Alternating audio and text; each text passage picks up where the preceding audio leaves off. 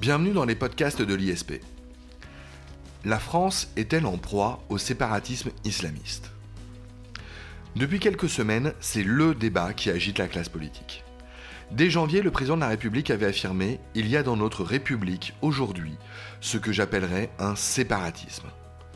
En février, en marge d'un déplacement en Alsace, il réitérait ses propos, affichant sa détermination à combattre toute forme de repli communautaire et désignant une fois de plus le séparatisme islamiste comme l'ennemi à abattre dans la République.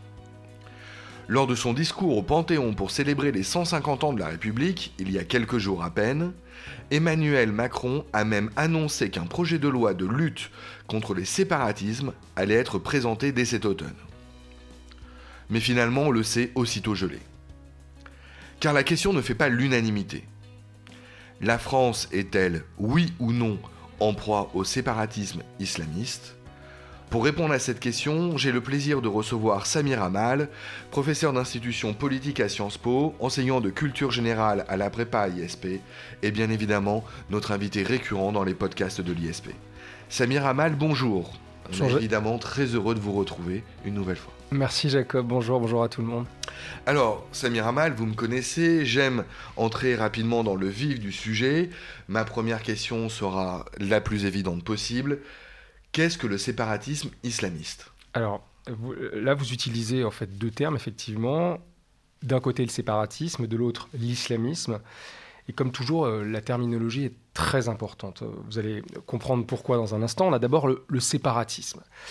Alors, séparatisme, on peut le définir comme un processus de sécession politique, donc qui vise euh, évidemment l'autonomie d'un groupe, d'un territoire, avec le reste de la société ou de l'État.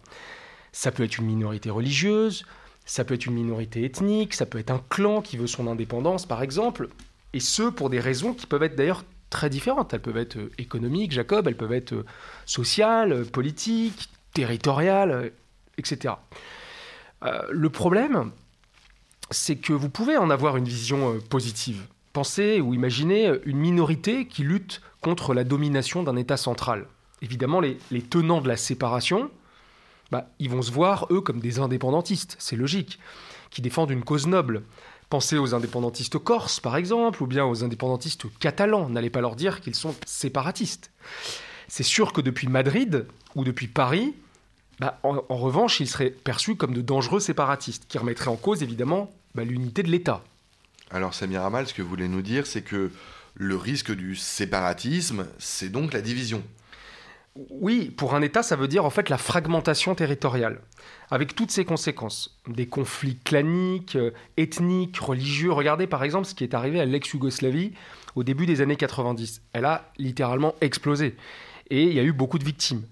On avait un bel État-nation qui marchait bien, mais qui a volé en éclats. Mais a posteriori, maintenant, tout le monde trouve normal que les séparatistes de l'époque aient désormais chacun leur État. Les Croates, les Serbes, les Bosniaques, les Monténégrins, euh, les Kosovars, etc. etc. Alors l'indépendantisme, ça serait un séparatisme qui a réussi. Ouais, c'est une, assez bonne formule, euh, Jacob. Je suis assez d'accord avec vous. C'est ça. C'est imaginez, par exemple, si on laissait tous les séparatistes ou les séparatismes réussir. Bah, il y aurait quasiment plus d'État-nation. Ce serait l'inverse de la dynamique de l'Occident, pour reprendre l'analyse du sociologue allemand Norbert Elias dans un ouvrage de 1990. Je donne ses références pour tous les étudiants qui préparent les concours et qui nous écoutent. Et qu'est-ce que nous dit Norbert Elias? Il nous raconte que le processus en fait de création des États modernes s'est fait justement par la centralisation du pouvoir. Alors, on comprend euh, globalement maintenant ce qu'est le séparatisme, mais du coup, qu'appelle-t-on? Qu'est-ce que l'on veut dire? Qu'est-ce que le séparatisme islamiste? Eh bien, il faut qu'on rajoute islamiste. L'islamisme, c'est une doctrine politique euh, qui tend à l'affirmation de l'islam dans l'ensemble des champs de la vie sociale et politique. Donc quand on parle de séparatisme islamiste, c'est la volonté en fait d'individus euh, et de groupes de séparer du reste de la société, en l'occurrence en France, hein, de la société laïque et de la République. Donc c'est vouloir faire contre-société. En fait, c'est tout simplement une remise en cause du vivre ensemble. On est à l'apogée du communautarisme. C'est une vision un peu radicale du communautarisme. Alors justement, pardonnez-moi, je vous interromps, Samir Amal. Oui.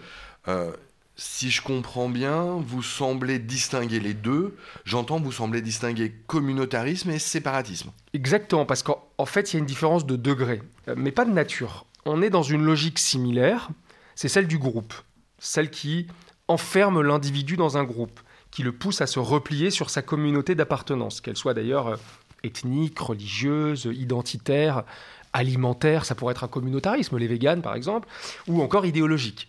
Alors ça veut dire euh, ici qu'il y a plusieurs communautarismes envisageables, possibles. Ouais, c'est ça, il y, a, des communautarismes, hein, comme il y a des séparatismes. Hein. le séparatisme, ce n'est pas le propre de l'islam.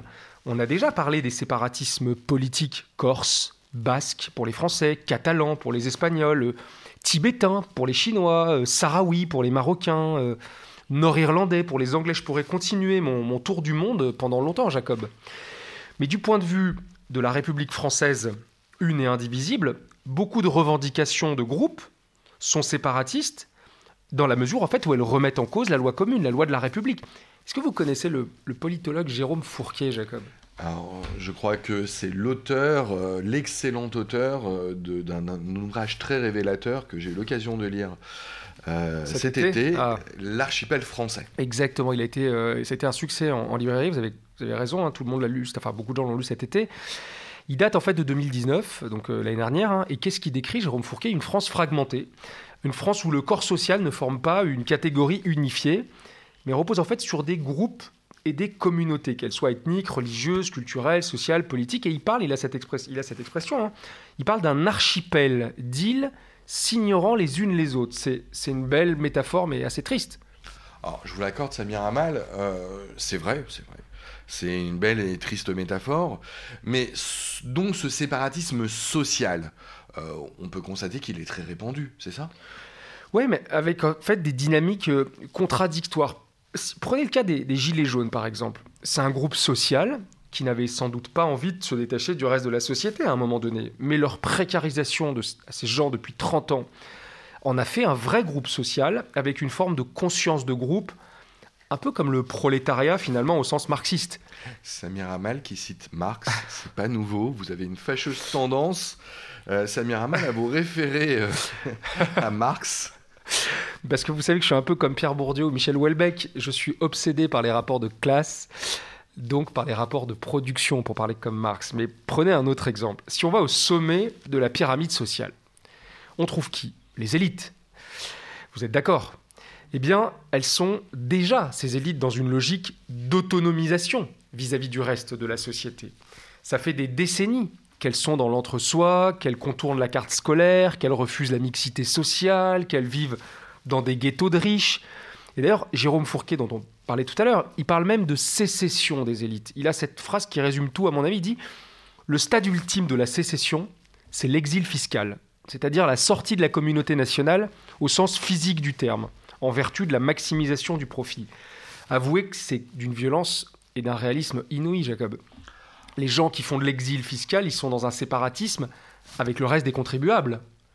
Alors donc de la même façon, euh, le séparatisme, le communautarisme ne serait pas euh, eh bien, les propres des musulmans. Non, non, bien sûr, le communautarisme est le propre de toutes les communautés.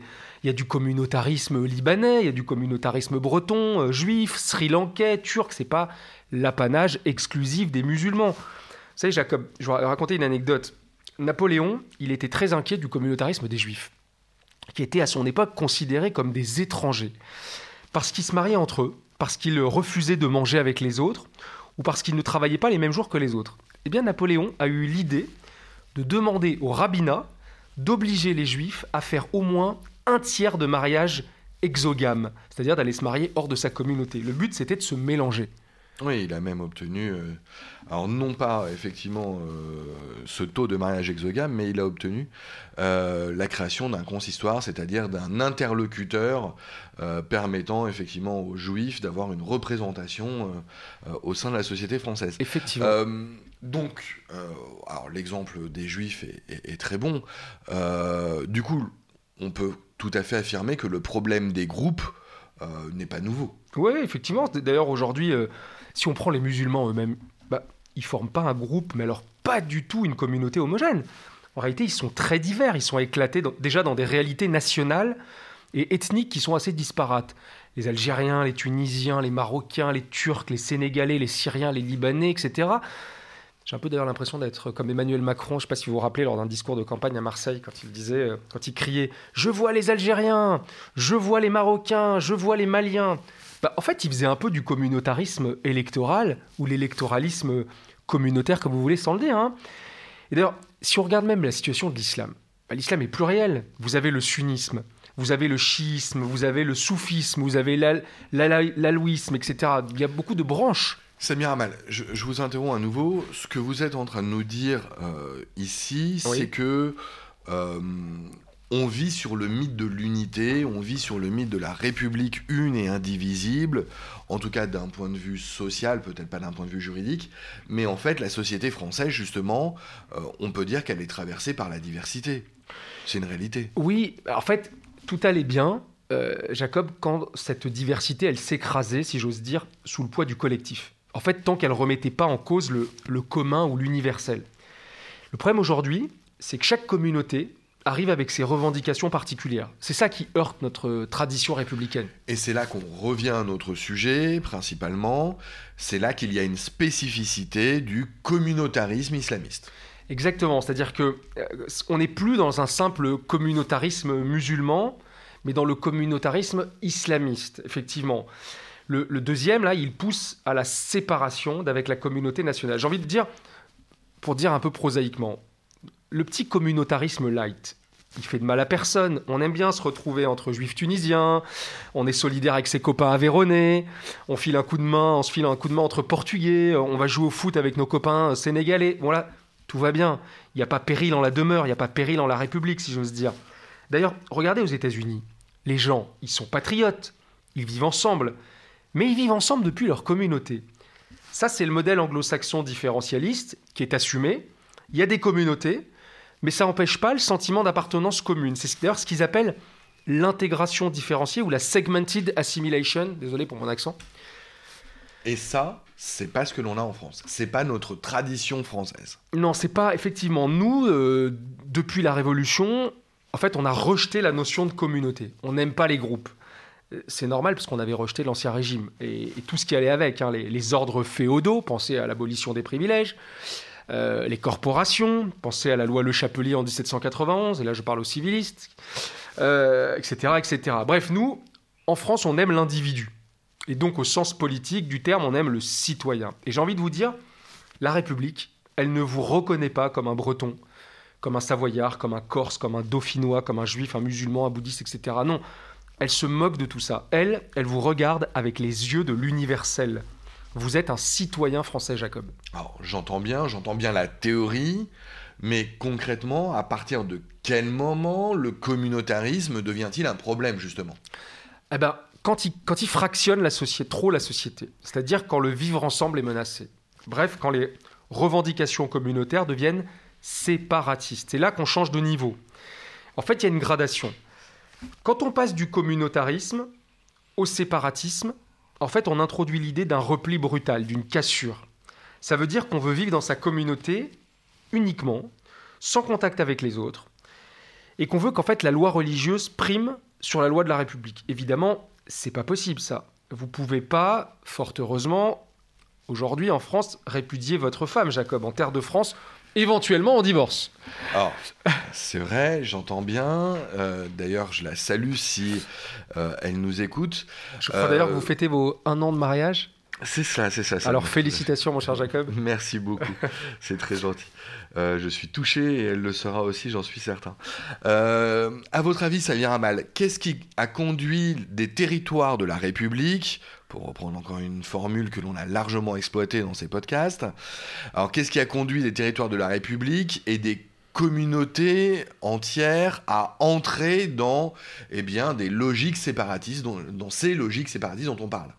Alors c'est là que ça, devient un peu plus complexe, parce qu'évidemment, bah, il n'y a, a, pas qu'une cause, sinon ce serait évidemment trop simple. D'ailleurs, j'entends souvent parler, à juste titre, hein, des, territoires perdus de la République. À mon avis, il y a trois grandes variables qui expliquent le séparatisme. Il y a une double variable économique et sociale. Ensuite, il y a une variable identitaire et religieuse.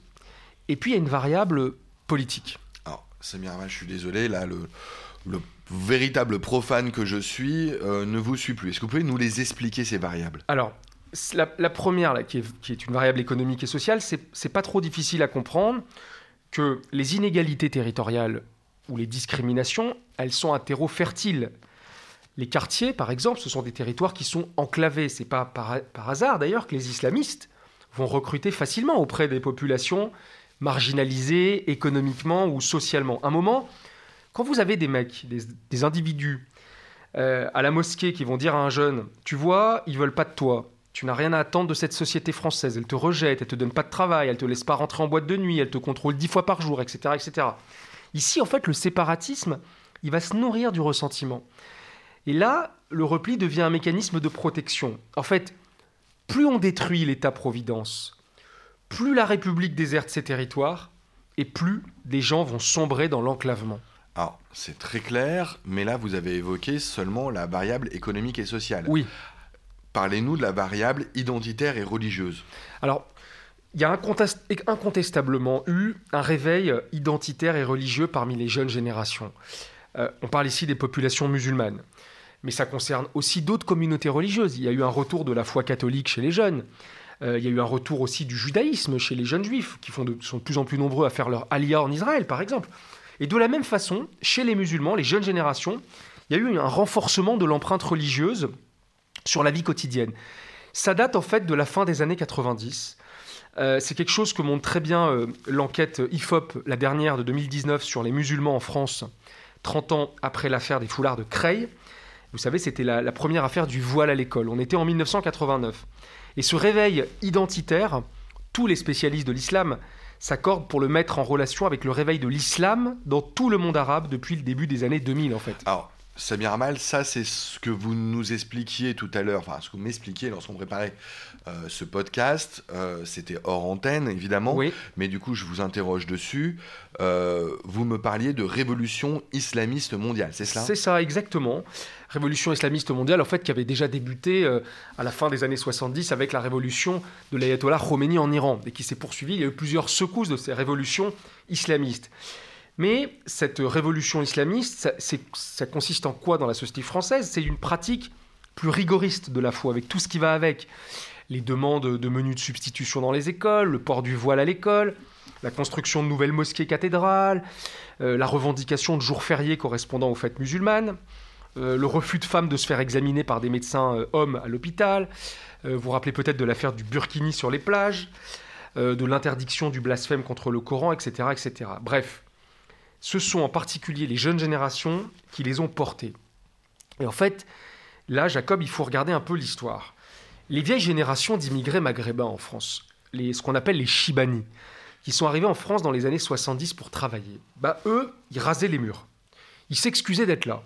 Ils osaient même pas demander un local pour faire une, une salle de prière. C'était le temps de ce qu'on avait appelé l'islam des caves, d'ailleurs. Je ne sais pas si vous vous souvenez de cette expression. C'est un temps où ces personnes étaient victimes du racisme de la société française. Ensuite, après la génération des pères, on a eu les frères. On est dans les années 90. Je vous parlais il y a deux secondes de l'affaire du voile en 1989. Bah, c'est là que les revendications religieuses ont commencé à se structurer en France. Et là, les frères ont demandé des mosquées, des droits, etc. etc. Et enfin, depuis les années 2000-2010, on est passé à les générations des fils, les enfants, dont une partie aujourd'hui bah, est salafiste. Ce que vous voulez dire donc, c'est que ça s'est globalement tendu avec les jeunes. Exactement. Regardez le cas extrême du séparatisme violent, c'est-à-dire la lutte djihadiste. Eh bien, les terroristes, ce ne sont pas les vieux ou les vieilles dames. Évidemment, ce sont les jeunes qui ont la haine contre la société et qui ont été nourris au discours de rupture. Alors, on a vu la variable économique et sociale, nous avons vu la variable euh, identitaire et religieuse. Euh, vous évoquiez tantôt une troisième variable pour expliquer justement ce séparatisme, vous parliez de la variable politique. De quoi s'agit-il? Alors, c'est euh, effectivement euh, c'est une tendance de fond que j'appellerais la tribalisation de la société française, c'est-à-dire euh, la diffusion de logiques ségrégationnistes. Et là, pardon, mais c'est un peu la faute de l'idéologie du multiculturalisme. Ça paraît séduisant comme ça au premier abord, l'idée du multiculturalisme, mais en fait, en l'espace de deux générations, on a cassé la logique assimilationniste de la société française. On était pourtant parti d'une idée généreuse, le fameux, vous vous rappelez, Jacob, le touche pas à mon pote, un peu paternaliste d'ailleurs entre nous. Et puis les valeurs de l'autre sont devenues des injonctions au détriment de, eh bien, de l'universalisme, justement. Dans quel domaine peut-on voir cela? Euh, Est-ce que c'est visible? Est-ce que c'est réel? Est-ce que c'est euh, quantitativement mesurable? Oui, c'est des choses que doivent affronter aujourd'hui les acteurs associatifs, les enseignants, euh, les agents de l'État tous les jours. Je vous donne quelques exemples. Il y a bien sûr le terrain de l'école. Et là, vous avez deux illustrations, à mon avis, de la montée du communautarisme. D'un côté, ce sont les revendications religieuses dans l'école publique, hein, genre les menus de substitution, le port du voile, la remise en cause du contenu des programmes scolaires, etc. Est-ce confirmé par l'éducation nationale? Bien oui, il y, a des cas très concrets qui remontent des enseignants euh, eux-mêmes. Hein. Je vous donne un petit florilège, Jacob.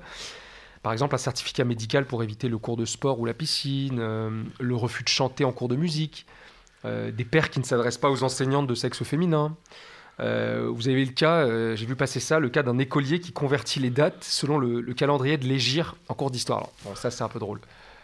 Euh, vous avez évoqué une deuxième illustration. De quoi s'agit-il? Alors, oui, à, côté des revendications religieuses dans les écoles publiques, vous avez également la montée de l'enseignement privé musulman, cette fois, notamment le hors contrat qui est beaucoup plus difficilement contrôlable quant au contenu des, des enseignements. Alors attention, moi, je ne porte pas de jugement de valeur. Les gens font ce qu'ils veulent avec l'éducation de leurs enfants. Il y a des parents qui veulent que leurs enfants reçoivent une éducation catholique, d'autres une éducation talmudique, d'autres une éducation coranique.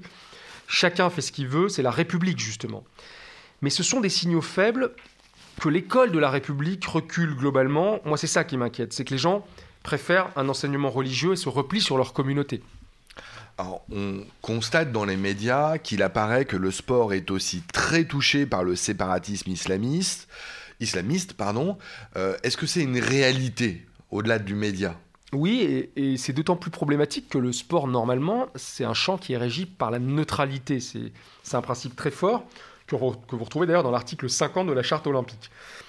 Sauf que, ben, là encore, on voit dans certains territoires des démonstrations d'appartenance religieuse de plus en plus fortes.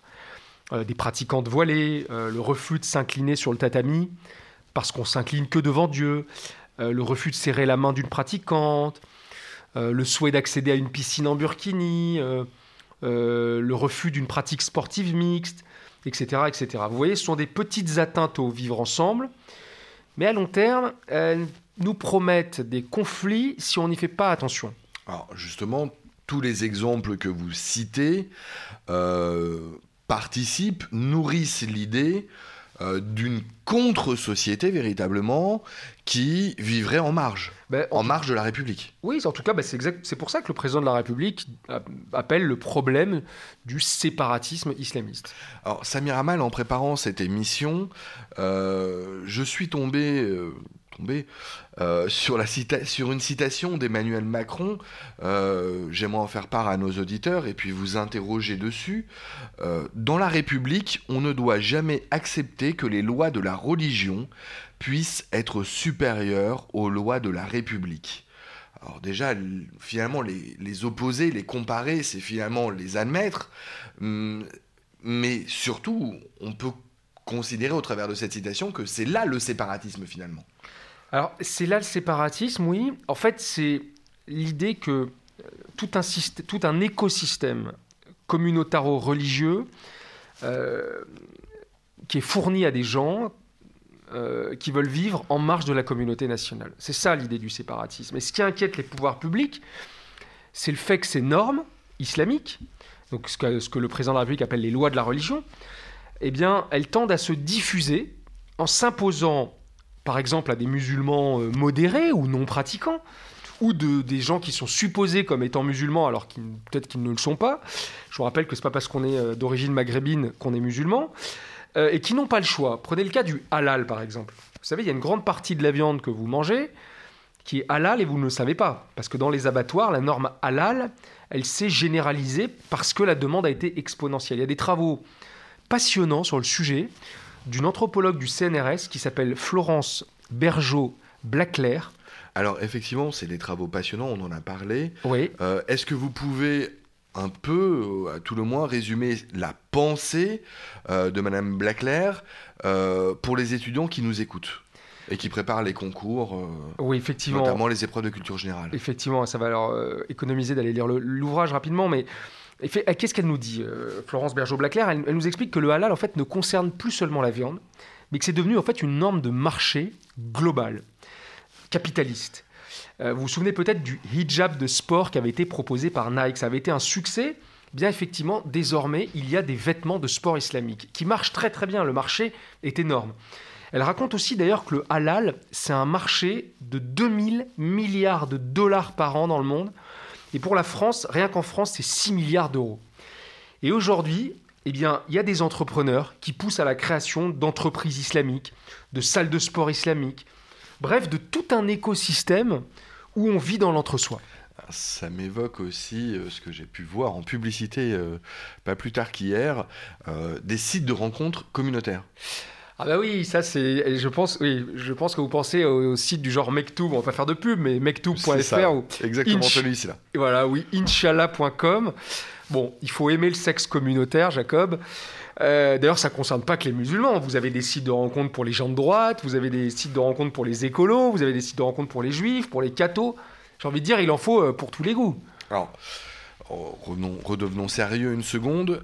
Euh, est-ce que l'on peut affirmer que le communautarisme, c'est le nouvel ennemi de la République? Si oui, à qui la faute? Qui sont ses promoteurs? Alors, euh, poser le, doigt sur, euh, à mon avis, un, des sujets les plus polémiques et les plus euh, intéressants ici. D'abord, il y a une grande responsabilité des indigénistes, des, décoloniaux, qui, en fait, qui construisent aujourd'hui tout un, discours de séparation entre les groupes. Ce sont des logiques d'apartheid qui séparent entre le, les, le eux et le nous. Il y, aurait les blancs dominants, et puis il y aurait les blacks, et puis il y aurait les beurs, et puis il y aurait les, à côté les, les, asiatiques, etc., etc. Et puis même au sein de ces groupes, vous avez des fractures. Imaginez, Jacob, quand vous avez des féministes noires qui refusent l'accès à des manifestations à des féministes blanches. Pourquoi? Bah, Parce qu'elles sont censées être complices des mâles blancs dominants. Et tout ça est devenu complètement dingue. Tout le monde parle depuis sa petite communauté, depuis sa petite chapelle. Les femmes, les gays, les lesbiennes, les noirs, les chinois, que sais-je encore, évidemment. Mais chaque communauté vit comme une agression collective la moindre critique. Vous connaissez peut-être le concept d'islamophobie? Évidemment. Voilà, c'est le fait de, dénoncer la République comme étant devenue un instrument de domination raciste contre les musulmans. Bah, évidemment, ça sert à quoi? Eh bien, tout simplement à créer une séparation grâce à la stratégie de la victimisation. Alors, c'est ce que vous disiez tantôt, Samir Amal. Est-ce qu'on ne toucherait pas tout simplement ici aux effets pervers du multiculturalisme? Voilà, eh bien, on y revient. On revient aux fondamentaux. C'est, c'est pas la logique universaliste française. Et là, le politique est un peu responsable. Certains ont instrumentalisé politiquement ces logiques d'appartenance tribale. Euh, vous voulez dire qu'il y aurait une responsabilité du politique ou des politiques? Eh bien, en fait, un peu des deux. Euh, parlons des politiques publiques d'abord. Le politique, avant les politiques, bah, c'est, déjà, c'était pas franchement une bonne idée de concentrer les populations immigrées au même endroit, parfois par communauté. Euh, dans certains quartiers, il y a l'immeuble des Maliens, l'immeuble des Marocains, euh, l'immeuble des Algériens, l'immeuble des Sénégalais. il faut dire que dans les années 70-80, on a créé des véritables ghettos même l'architecture des cités, si on regarde, euh, nous disait attention les gars, ça va mal finir cette histoire. Alors, heureusement, on a eu des, programmes du genre, je ne sais pas si vous vous rappelez du plan de Jean-Louis Borloo, le, programme national de la rénovation urbaine, qui avait été porté par une agence très vaguement qui s'appelait l'agence nationale de l'ANRU. En fait, on, détruisait des barres d'immeubles, sauf que les problèmes ne sont pas complètement réglés. Alors, il y a aussi une responsabilité de certains élus qui n'ont pas hésité, alors soit pour des visées électoralistes, soit pour acheter la paix sociale, à pactiser avec les islamistes ou alors laisser le, champ libre au niveau local. Et là-dessus, il y a beaucoup de femmes très courageuses, Jacob, qui ont dénoncé ça et on peut les saluer. Je pense à la journaliste Zineb El Razaoui. Je pense à Annie Sugère, qui est la, présidente de la Ligue du droit international des femmes. Je pense à l'essayiste euh, qui s'appelle Céline Pina, euh, qui était euh, un peu virée de la gauche pour ses prises de position très républicaines.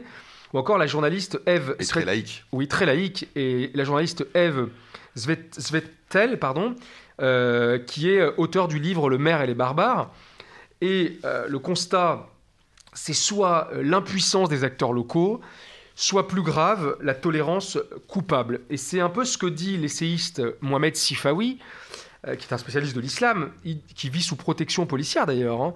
il dit que certains élus ont fantasmé un vote musulman en imaginant se faire une clientèle électorale disponible et au passage en réglant les problèmes de délinquance dans les quartiers. Euh, certes, sauf que ça n'a pas empêché la radicalisation. Et voilà, on y vient, vous avez raison. Euh, en fait, ces logiques séparatistes, elles peuvent, mais ce n'est pas du tout une obligation, elles peuvent conduire progressivement à la rupture radicale et donc potentiellement à l'acte violent. Mais ça, c'est un autre sujet, évidemment, c'est le sujet du terrorisme. Alors, euh, effectivement, Samir Hamal, c'est un autre sujet, je vous l'accorde. La question de la violence consécutive au séparatisme, ou encore plus, euh, plus avant la question du terrorisme, ce sont d'autres questions que l'on évoquera euh, sans doute eh bien, au travers de podcasts à venir. Et à ce moment-là, on aura sans doute le plaisir de vous réinviter si vous voulez bien venir, Samir Amal. Euh, je vous remercie une nouvelle fois Merci. Eh bien, de participer à ces podcasts, de, vos initiatives dans la proposition de sujets et dans leur réalisation. Toujours d'actualité tout à fait, tout à fait, et toujours de manière très précieuse. merci à tous, à bientôt, au revoir.